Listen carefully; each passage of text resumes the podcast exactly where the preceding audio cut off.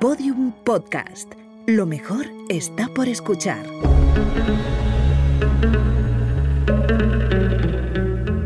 Dentro de la pirámide, con Nacho Ares, en Podium Podcast.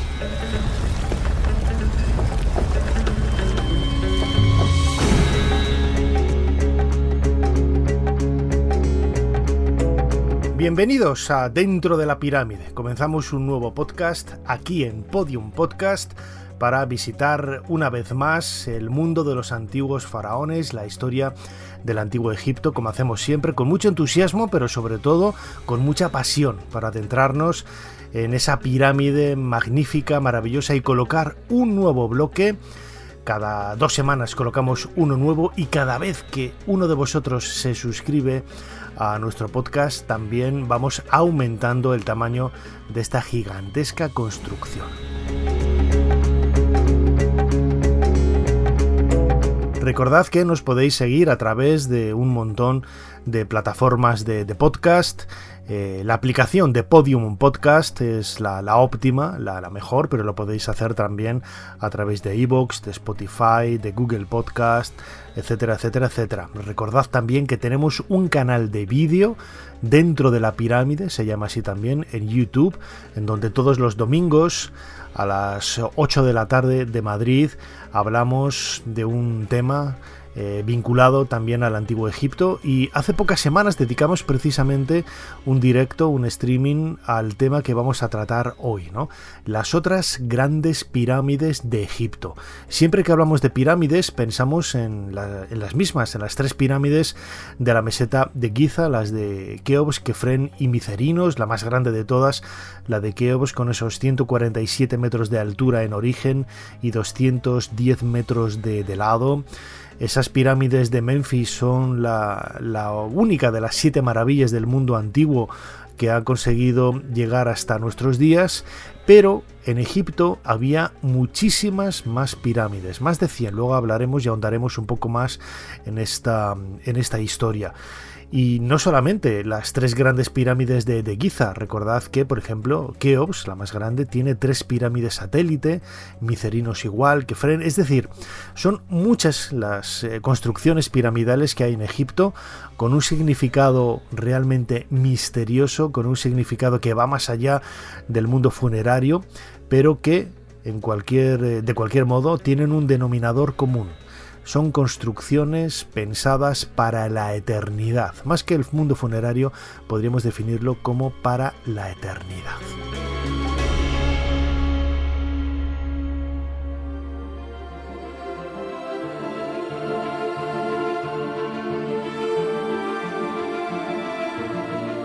Dentro de la pirámide, un viaje a los secretos del Egipto faraónico, con Nacho Ares, en Podium Podcast.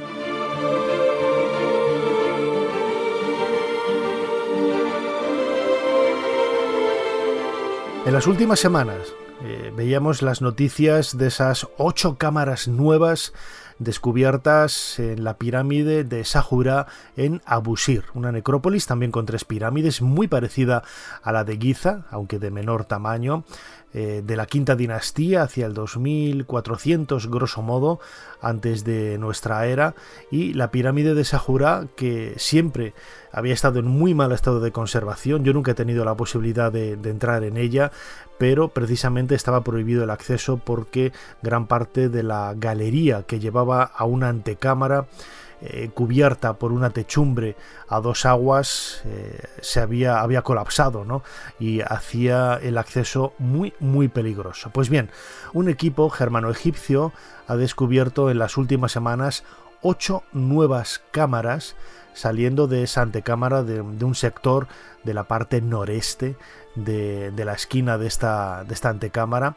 Eh, habitaciones que realmente desconocemos el significado que, que tenían, pero que seguramente estaban eh, destinadas a recibir parte del ajuar que, utilizó el faraón Sajure para comenzar ese viaje hacia el, hacia el más allá. Precisamente en el canal dentro de la pirámide de YouTube tenemos un, un vídeo completo explicando un poco los detalles de este sensacional descubrimiento que ha salido, como digo, a la luz en las últimas semanas todo ello, todo ello nos tiene que hacer pensar precisamente en la importancia de las pirámides y lo que nos queda por descubrir en ellas. Hablamos siempre de una única finalidad, una finalidad funeraria, pero es una construcción, como digo, para la eternidad.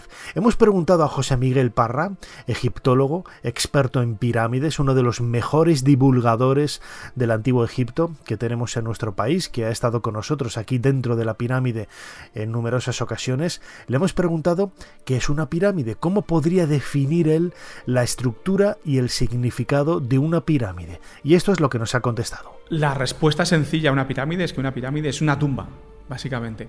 Lo que pasa es que no es el único elemento de la tumba. Está acompañada de, a partir de la cuarta dinastía, un templo bajo, una calzada de acceso y un templo alto. templo alto. La calzada de acceso lo que hace es comunicar los dos templos. Entonces se puede pasar del templo bajo al templo alto a través de esa calzada. Y cuando llegas al templo alto hay una serie de, estancias, sobre todo hay almacenes, un vestíbulo de entrada, un patio abierto con columnas, donde suele haber un altar y al fondo hay más almacenes que rodean a las estancias principales, que son básicamente una, pequeña sala rectangular donde hay cinco nichos para estatuas del faraón representado de cinco formas diferentes. Una de ellas como Osiris, seguramente otra con, la corona blanca del, Alto Egipto, otra con la corona roja del Bajo Egipto, del Bajo Egipto, y no hemos encontrado las otras dos, de modo que no sabemos exactamente de qué están. Y detrás eh, hay una sala que es donde está la la falsa puerta, donde se realizaban las ofrendas directamente hasta, hasta el K del faraón, y entre medias hay lo que se conoce como la, habitación cuadrada o la habitación de la columna, que es una pequeña estancia que tiene en el medio una columna, que no sé exactamente qué significado tiene, pero que algún significado simbólico tenía para los egipcios, porque pasabas desde las estatuas hasta la zona de la entrega de, alimentos para el K del faraón. Es muy importante, sobre todo, tener en cuenta que no es un elemento aislado la pirámide. La pirámide es, digamos que, el, modo más más eh, visual de explicarlo sería es el punto de lanzamiento del alma del faraón hacia las estrellas, las estrellas circumpolares, esas estrellas que, que, giran alrededor de la estrella polar y que nunca desaparecen del firmamento por la noche. Por eso los egipcios las llamaban las imperecederas, es decir, nunca se mueren y siempre las ves. Entonces, el objetivo es que era el, faraón muerto llegar a esas estrellas, pero para eso necesitaba toda una especie como de, de, de apoyo anterior. Entonces, es primero el templo del valle, donde llega el funeral, donde llegan los barcos, desembarcan. No se sabe si exactamente tenía lugar dentro de ese templo lo que es la momificación del faraón la preparación del cuerpo. Luego se llevaba ese cuerpo, esa momia, por, el, por la, calzada de acceso hasta el templo. Y luego del templo, saliendo del templo alto, se llegaba por un camino hasta la entrada de la tumba de la pirámide, que siempre estaba en el, lado norte, se metía adentro y luego se realizaban todos los días los rituales del funeral de, bueno, no de funeral, sino de, la atención al, faraón muerto, ¿no? Entonces, entre ellos había uno que era, después de hacer todas las, presentaciones de ofrendas y tal, se cogía parte del agua que se había utilizado, entonces se cogían dos sacerdotes, iban recorriendo la, pirámide todo alrededor, salpicándola con ese agua que estaba cargada de, de energía mágica, ¿no? Por así decirlo. Entonces, eso se realizaba todos los días. De hecho, eh, hay algunos textos que nos dicen que hay cinco comidas para los dioses y dos de ellas son en la tierra y tres en el cielo. Eso nos indica que dos veces al día, por lo menos, se realizaba esa, misma ceremonia en el templo de, de, la pirámide, que es uno de más de los edificios que componen el complejo funerario del faraón.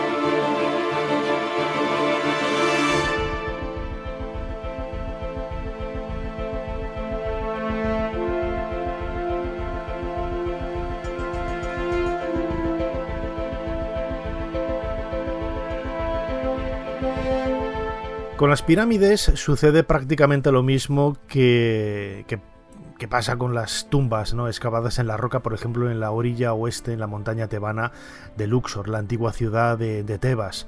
Eh, siempre centramos nuestra atención en las cámaras pintadas, en el pozo funerario, acaso, ¿no? y la cámara al final de, de, ella, 13 metros por debajo del nivel del suelo, en donde se encuentra el sarcófago. Sin embargo, la tumba va mucho más allá. En el caso de esas eh, tumbas del Imperio Nuevo, eh, bien de, reyes o bien de personas eh, de la corte, nos olvidamos del patio de acceso o de la capilla con que cuenta en algunos de estos patios y nos centramos, insisto, solamente en esa tumba, pero no. El, concepto funerario va de la construcción va más allá de la cámara funeraria, de las antecámaras y de esas partes pintadas. ¿no? El patio también es muy importante.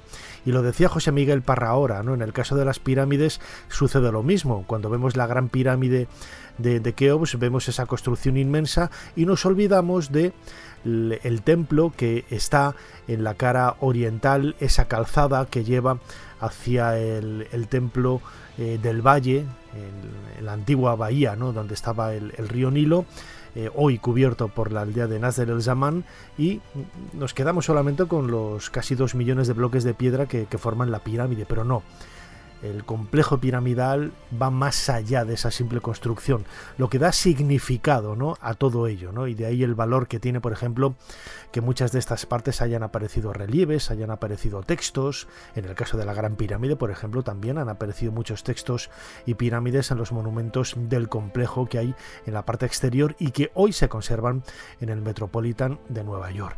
Todo ello, sin lugar a dudas, está relacionado con la muerte. La muerte es ese aspecto cultural del antiguo Egipto que más brillo tiene, ¿no? que más nos atrae cuando nos acercamos a, estudiar la cultura de los faraones. Y realmente es un elemento más.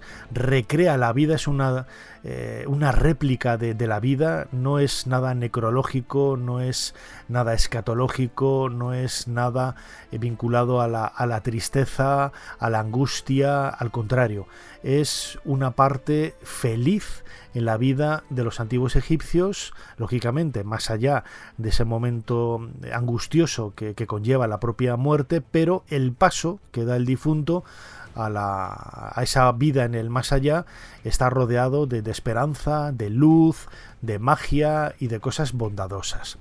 Fátima Agra, egiptóloga, nos habla precisamente de ese concepto tan complejo que tiene la muerte, en este caso vinculado a sus monumentos funerarios como las pirámides en el antiguo Egipto, en el Egipto de los faraones. Bueno, yo creo que al final pues son tiempos diferentes, aunque ahora podríamos buscar la similitud, un poco con la, con la religión, porque hoy en día pues muchísima gente sigue creyendo en bueno, ir a misa, ir a la iglesia, sus creencias, sus eh, rituales, entre comillas, y al final pues creo que en el antiguo Egipto era un poco, no voy a decir similar, porque para hay muchas opiniones sobre esto, pero era un poco buscar eh, una tranquilidad a la respuesta de qué pasa cuando, eh, cuando el cuerpo deja de funcionar, cuando te mueres. Al final, pues esa creencia de que había un más allá, otra vida después de la muerte, pues era una manera de tranquilizar un poco a la población y pues yo creo que es básicamente lo que hace mucha gente ahora con distintas religiones, con la cristiana, con la musulmana y demás, es buscar una respuesta a lo que pasa pues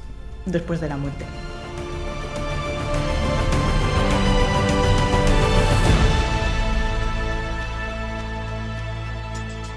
Dentro de la pirámide, con Nacho Ares, en Podium Podcast.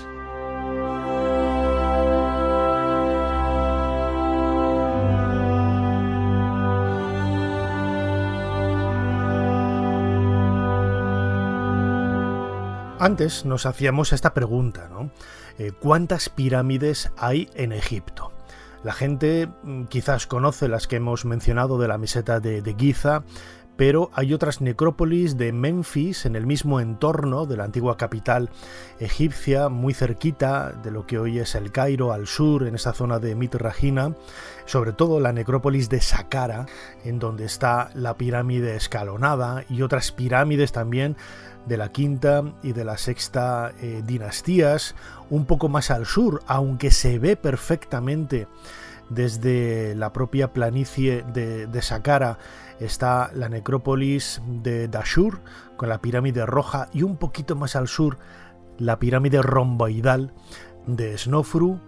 Más al sur todavía está Meidum, el List, la Hun, es decir, son muchas ¿no? las, los complejos piramidales que hay en Egipto más allá de los circuitos convencionales, lo que convierte quizás este tema en algo apasionante. En realidad las pirámides nunca dejaron de ser construidas, es decir, eh, por ejemplo, el recinto arqueológico de Hawara, donde se cree que estaba el antiguo laberinto con esa pirámide de Amenemhat II eh, construida en ladrillo, pero cubierta ¿no? en su parte exterior de, de, piedra caliza, de un blanco muy puro, el aspecto exterior que tenían estas pirámides muy ¿no? a las pirámides del reino antiguo, pues eh, casi 500 años, debía de ser imponente. Sin embargo, la estructura, el corazón, era mucho más pobre, ¿no? Esa piedra externa se reutilizó para edificios eh, posteriores a, lo largo de la Edad Media, sobre todo, lo mismo que había sucedido con las pirámides de la meseta de Giza y hoy solamente vemos ese núcleo desmoronado de grandes ladrillos de, adobe que formaban el corazón, la estructura interna de estas eh, pirámides. La gente suele conocer las tres pirámides, las, las de Giza, Keops, Kefren y Micerino, o Jufu, Jaefre y Menkaura, como se llamaban en, egipcio antiguo. Pero lo cierto es que en, Egipto hay cerca de ciento, más de 110 pirámides, digamos que unas 115 no llega. Yo creo que no llegan a, a 120, depende un poco de si cuentas pirámides de la 13 dinastía o tal. Las más completas son esas tres que conocemos, y luego están las más completas que incluso porque comparte, les permanece alguna, algún resto del, del revestimiento, las pirámides de Dashur que son construidas o fueron construidas por el padre de, de Keops, Snefru.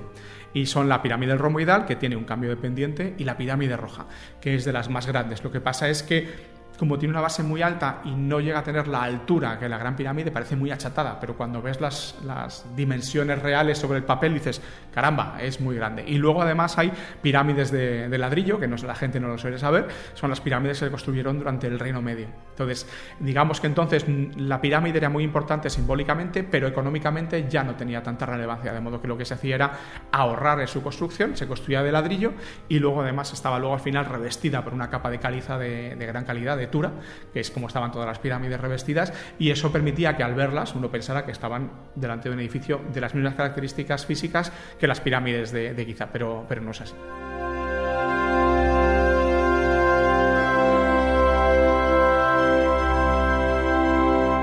Dentro de la pirámide, en Podium Podcast, con Nacho Ares.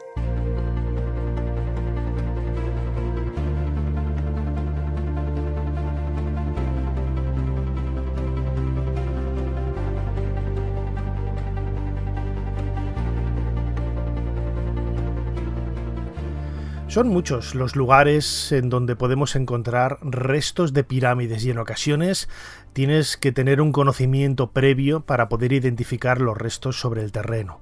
Estaba pensando ahora, por ejemplo, en Zaet el Maitín, eh, muy cerquita de la ciudad de Amarna. Es un complejo en donde quedan los restos de una pirámide escalonada pequeña, de pequeño tamaño, que algunos dicen que puede ser de la tercera dinastía, o incluso esa estructura piramidal de la que solamente queda el zócalo, la zona baja que hay en la isla de Elefantina, bastante adentrado ¿no? en, ese complejo de, templos eh, que, rodean ¿no? al, yacimiento, quizás uno de los más importantes que hay allí, ¿no? con, ese templo de, la reina Hatshepsut y otros, eh, y otros espacios del Reino Nuevo. Estas pirámides, las grandes eh, pirámides olvidadas, ¿no? como también la que hay en, en Nagada, bueno, pues van sumando, ¿no? van sumando información para intentar conocer un poco más el significado de estas eh, sepulturas o de estos monumentos funerarios. Desde luego que, como decíamos antes, nunca van solos, ¿no? porque tenemos que pensar en el complejo arquitectónico que había alrededor. Hay que meterse en la forma de pensar de un antiguo egipcio. No tenemos que pensar con ese presentismo e intentar buscar una solución a cómo nosotros lo podríamos haber hecho o cómo nosotros lo haríamos o sobre todo poner los inconvenientes que nosotros tenemos a la hora de realizar una ejecución arquitectónica de estas características. Son obras pensadas para la eternidad y no necesitaban de ningún tipo de, esmero en cuestión de, tiempo, es decir, no había prisa para poder eh, hacerlas.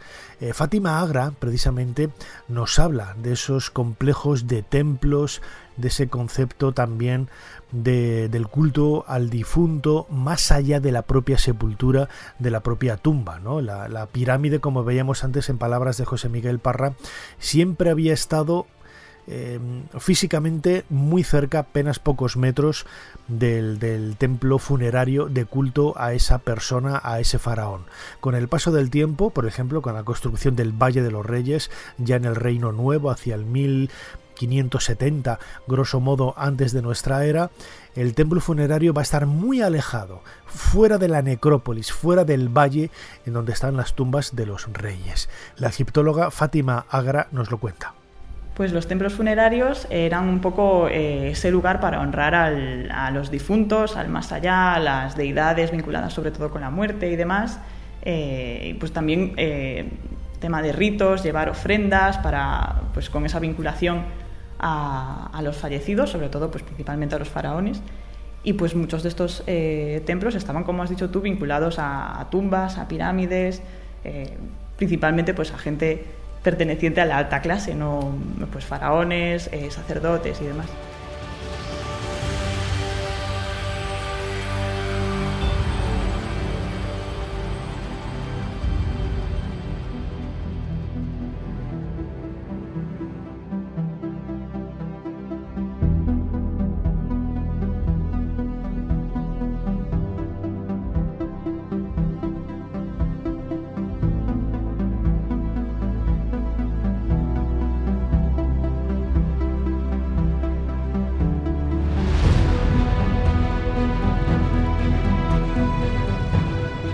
Pero vayamos al comienzo de todo.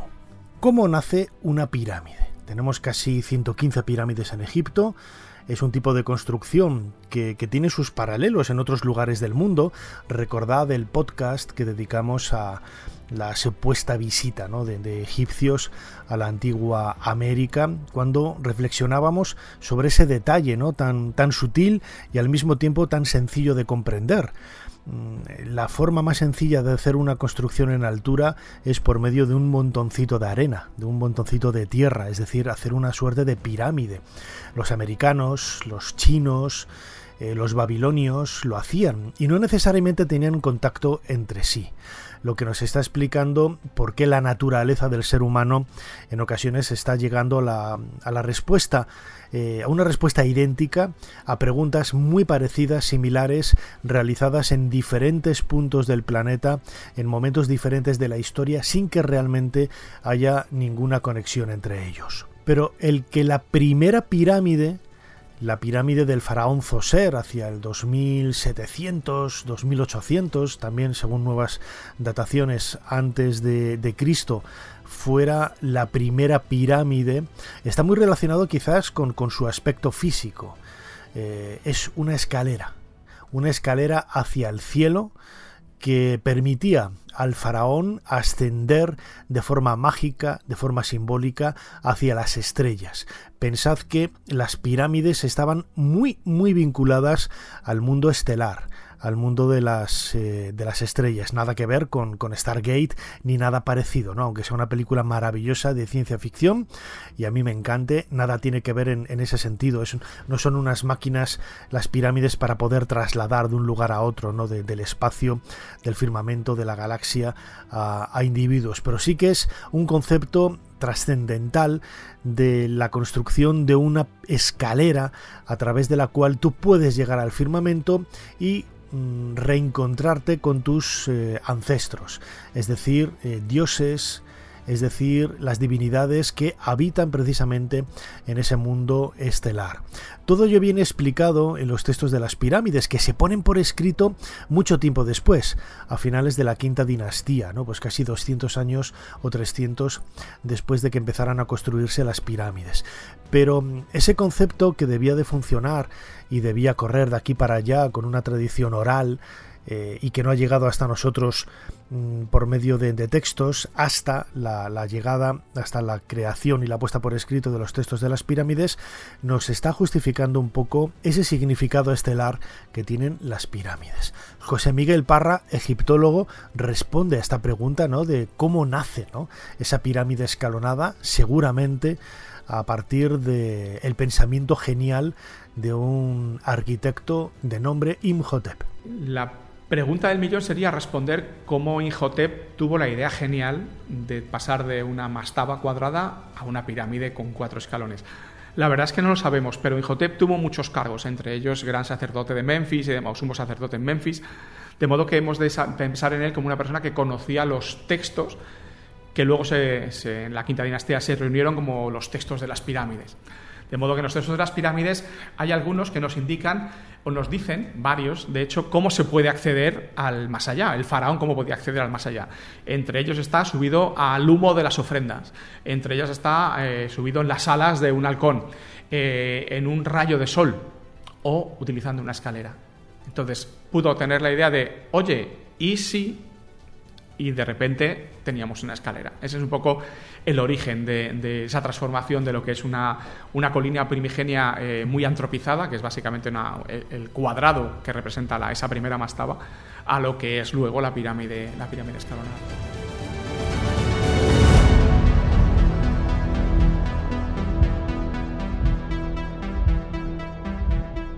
Dentro de la pirámide, con Nacho Ares, Podium Podcast.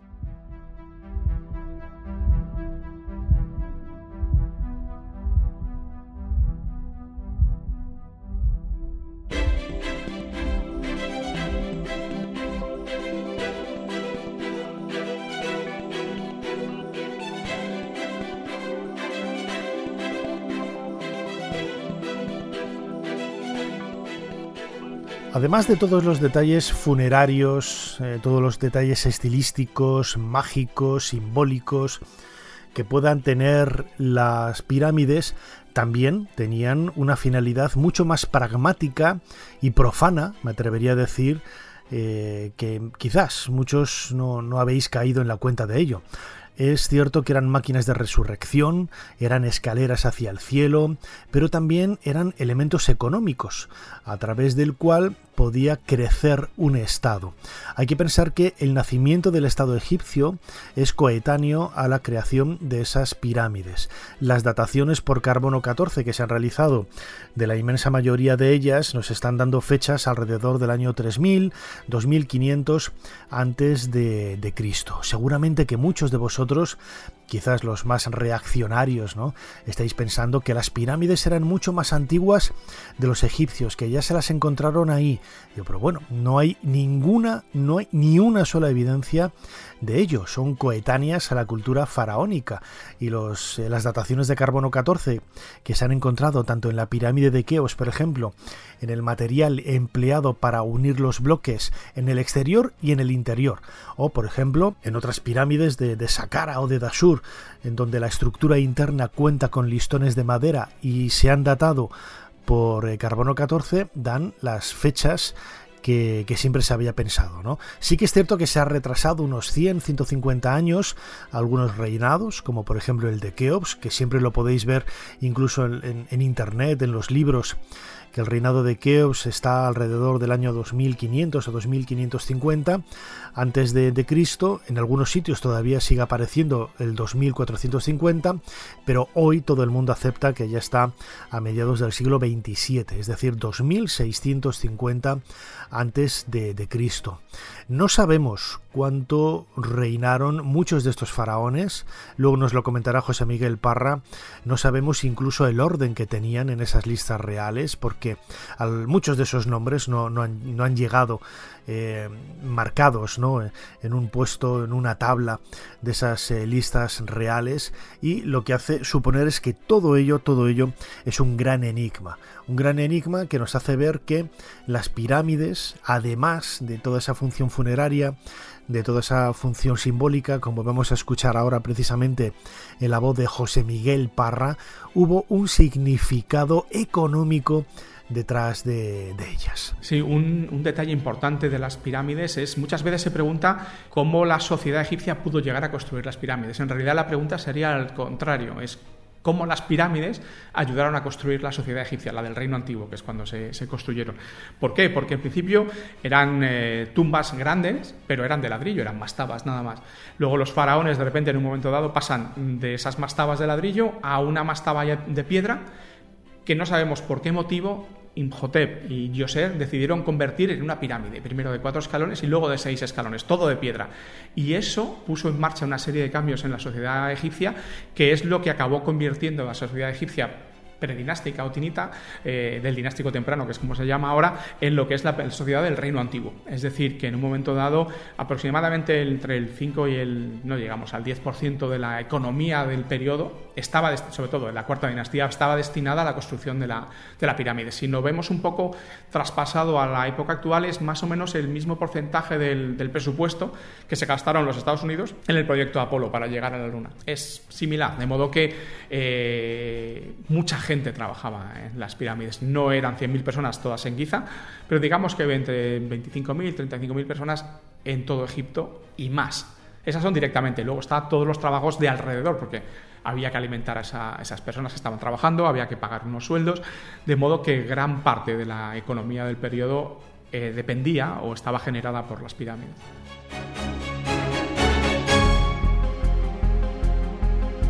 Dentro de la pirámide, un viaje a los secretos del Egipto faraónico, con Nacho Ares, en Podium Podcast. Los que me acompañan a los viajes que suelo hacer en verano o en Navidad a, Egipto eh, saben que uno de mis lugares preferidos es la meseta de Saqqara porque tiene un complejo de, tumbas y de pirámides increíble, incluso supera en muchos detalles a la meseta de Giza. Es cierto que la gran pirámide, solamente por su volumen y su tamaño, es insuperable, pero bueno, la magia que tiene la meseta de Saqqara es eh, imponente. Y más al sur se encuentra Dashur. Dashur es otro de mis lugares preferidos en donde vamos a encontrar dos pirámides visitables, la pirámide roja y la pirámide romboidal, ambas construidas por eh, el faraón eh, Snofru y una pirámide que queda un poco más al, eh, al, este, la de la pirámide negra, llamada pirámide negra de Amenemhat II, que luego fue abandonada porque está construida muy cerca del Nilo y las aguas freáticas eh, desestabilizaron los cimientos de la, de la, pirámide y nunca llegó a utilizarse. ¿no? Aunque han aparecido restos humanos en el, en el interior, el verdadero enterramiento de Amenemhat II está en la pirámide de Hawara, en el oasis del Fayum, muy cerquita de lo que supuestamente pueda ser el, el laberinto descrito por los autores clásicos. Pero Dasur, como digo, es un lugar absolutamente mágico y fascinante. Las dos pirámides nos están hablando del nacimiento de una sociedad eh, que va creciendo a pasos agigantados.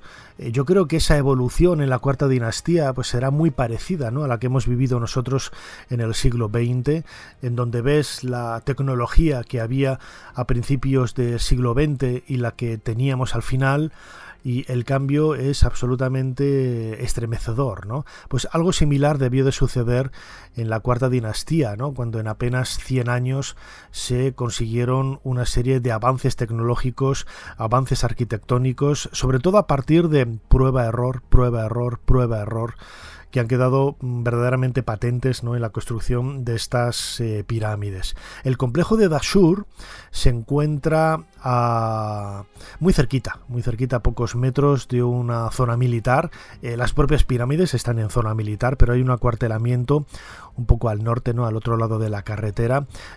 A mí me ha pasado muchas veces, ¿no? La anécdota, yo siempre cuando llevo a los grupos aviso, digo, recordad que estamos en una zona militar, eso que veis ahí a 100 metros es el muro con la puerta de un, de un cuartel militar, no os asustéis si escucháis disparos, porque están haciendo pruebas de tiro y bueno, confiamos, esperamos y deseamos que las balas no lleguen aquí perdidas, ¿no? Pero más de una vez me ha pasado bajar del autobús, estar caminando hacia la entrada de la pirámide roja y descubrir, ¿no? Que, estás escuchando tiros a mansalva, ¿no? A tu alrededor y que en un primer momento si no lo sabes te asustas, ¿no? Luego te das cuenta de que hay un cuartel detrás y que lo más probable es que están haciendo pruebas de tiro y la cercanía que hay, ¿no? Apenas 100, 200 metros, pues te sobrecoge. Pero bueno, más allá de esta anécdota la pirámide roja, por ejemplo, que recibe este nombre precisamente de la, del color que tiene la, piedra, es uno de los monumentos más increíbles ¿no? que podemos encontrar en, Egipto. Rainer Stadelmann, el egiptólogo alemán fallecido hace pocos años, en las excavaciones que realizó en Dashur, encontró, por ejemplo, eh, los restos del piramidión, esa piedra que se colocaba en el vértice de la pirámide. Es cierto que el ángulo es diferente, que no coincide el ángulo que puedes ver en la pirámide con el ángulo del piramidión. Y no sabemos si está mal medido uno u otro, ¿no? O que simplemente los egipcios lo colocaron así en la cúspide, en la cúspide sin necesidad. En la cúspide sin necesidad de, marcar de una forma precisa eh, la, arista del monumento. Vamos a escuchar un pequeño fragmento de un documental de televisión eh, titulado El misterio de las pirámides de Canal Historia, en donde se nos habla precisamente, se nos hace una introducción en la que hablan varios egiptólogos como Basil Dobrev, Zahir Hawass, etcétera, sobre la magia y misterio de las pirámides de Dashur. En el yacimiento de Dashur, a 40 kilómetros al sur del Cairo, dos pirámides preciosas comparten protagonismo. Aquí el faraón Snefru construyó dos monumentos revolucionarios. Son sus dos pirámides reales, un eslabón esencial para comprender la evolución de la construcción de las pirámides. Al sur se encuentra la romboidal que presenta una extraña inclinación. Miradla. Es una pirámide magnífica, aunque esté inclinada. Es única. La otra es la pirámide roja, probablemente la primera con forma de triángulo. Es la primera con la pendiente lisa hasta la punta. Es perfecta. Estas dos pirámides se consideran obras de Snefru, el fundador de la cuarta dinastía de faraones y el padre del célebre Keops. Dos pirámides cuya construcción radicalmente novedosa pudo haber servido de modelo para todos los faraones posteriores. Snefru tiene en mente un proyecto titánico que va a transformar la arquitectura. Es una especie de revolución, no solo arquitectónica, sino también ideológica. Propuso algo excepcional. Esta construcción muestra el ángulo de la pirámide de una manera impresionante. Demuestra cómo hacían las cosas los egipcios de la cuarta dinastía cuando empezaron a construir pirámides de verdad. Es única. En Dasur, Snefru construye la pirámide roja, una pirámide perfecta, tal y como uno se la imagina en forma triangular. Y la más misteriosa, con una forma enigmática, la pirámide romboidal. 2500 años antes de Cristo, las dos pirámides son como dos hermanas frente a frente. A tan solo un kilómetro de distancia, ambas alcanzan los 105 metros de altura, lo equivalente a un edificio de 42 pisos.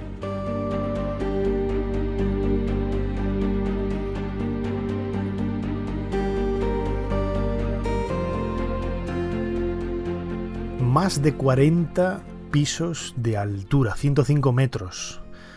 Parece algo sobrehumano. ¿no? Los autores clásicos, cuando se acercaron a ver las pirámides de Memphis, donde también estaban incluidas las de Dashur, nos, nos dan referencias que sobrecogen, ¿no? porque ya en aquella época, hace más de 2000 años, ellos no entendían, ¿no? decían que eran construcciones imposibles que, no sabían cómo se habían hecho. Y esto lo decían los, los griegos del siglo V, IV, III antes de, de Cristo. Son monumentos que siempre, siempre han marcado el misterio de la historia eh, a lo largo de, la vida, ¿no? de, la historia del propio eh, ser humano.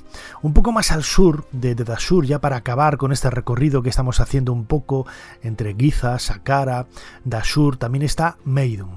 Meidum es un lugar eh, a desmano totalmente. Hay que ir eh, a posta, hay que ir adrede, hay que ir a conciencia al lugar porque no te lo encuentras en el camino. Es eh, una pirámide, una pirámide mm, inacabada o, destrozada, ¿no? Se cree que es de finales de la tercera dinastía y comienzos de la cuarta. Seguramente el faraón Snofru tiene mucho que ver en ello, que quizás reutilizó algo eh, empezado por Uni, el último faraón de la tercera dinastía. Estamos pues eso, hacia el 2700, 2650 antes de Cristo y en realidad es una estructura muy parecida eh, tal y como la vemos en la actualidad, a los eh, famosos figurats babilonios. Esa torre con, tres escalones, seguramente tenía más escalones, casi seis, en, en origen, y, en el interior una estructura muy similar a lo que luego veremos en otras pirámides, ¿no? incluso con esas eh, cámaras ocultas que han aparecido gracias a las investigaciones de Marioglio y, y, Rinaldi, estos arquitectos que en los años 80 estuvieron trabajando en todas las pirámides de la zona de Memphis en, Egipto.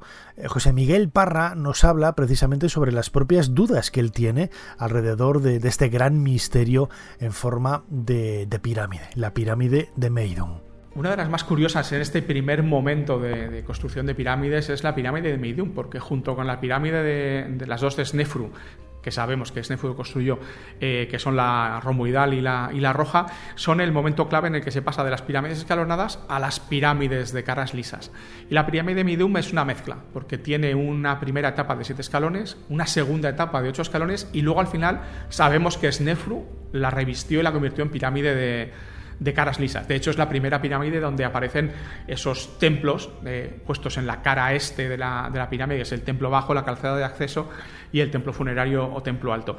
De modo que esa pirámide nos lleva a pensar muchas cosas, porque se suele decir que Snefru construyó tres pirámides, cuatro de hecho, porque la pequeña pirámide de Seila, que tiene 20 metros de, altura y 20 metros de lado, también es suya, y se sabe porque hay textos que nos lo dicen en la propia pirámide.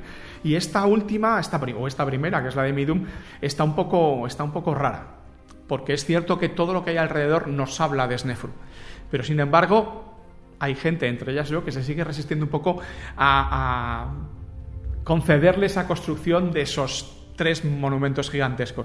Hay que tener en cuenta que esas dos pirámides, las de Dashur, son más volumen construido que la pirámide de, Keops en, en, Giza.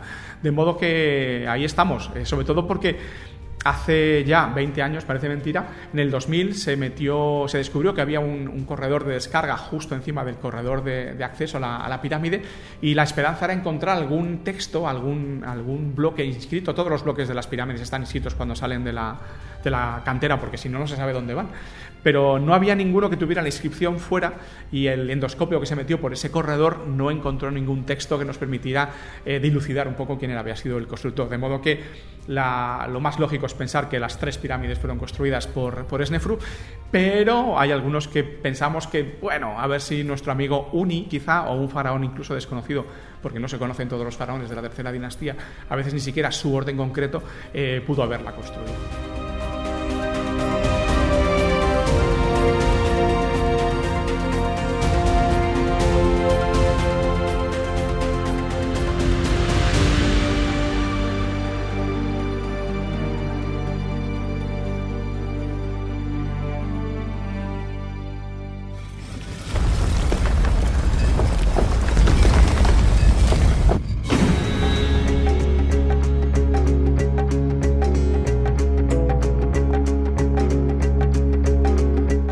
Manera para cerrar esta pirámide de un nuevo podcast, de un nuevo episodio de Dentro de la Pirámide, que hacerlo a la sombra de la pirámide de Meidum?